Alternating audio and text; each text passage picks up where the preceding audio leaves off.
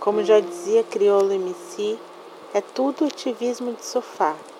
Mas agora não tem outro jeito se na rua a gente não pode estar. Mas ele estava em casa, João Pedro, presente. Não pressentiu a bala que vinha do alto. Ele estava em casa, como nós agora devemos estar. Mas não podemos parar, porque ativismo de sofá também é ação.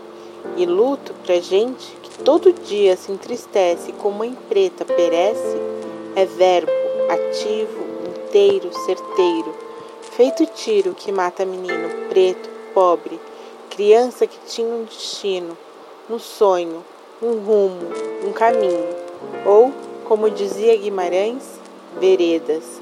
E vivemos num grande sertão, onde nas ruas escorre sangue e sofreguidão.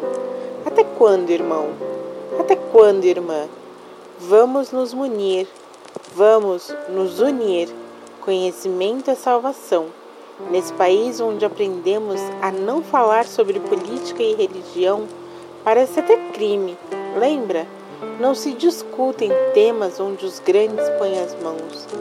Vamos aprender a falar, unir os irmãos, ponto a ponto, e formar a nossa rebelião, a nossa religião, será para tirar do poder um desgoverno genocida que mata por pura malícia, milícia, chacina, um desgoverno fascista que vê na tortura um meio de acabar com as nossas vidas, todas as nossas vidas.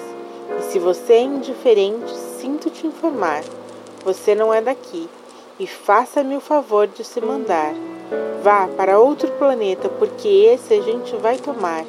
E é de assalto, com papel e caneta, para escrever uma história nova, onde meninos, onde pobres, onde indígenas, onde pretos, onde a minoria vai enfim reinar de forma plena.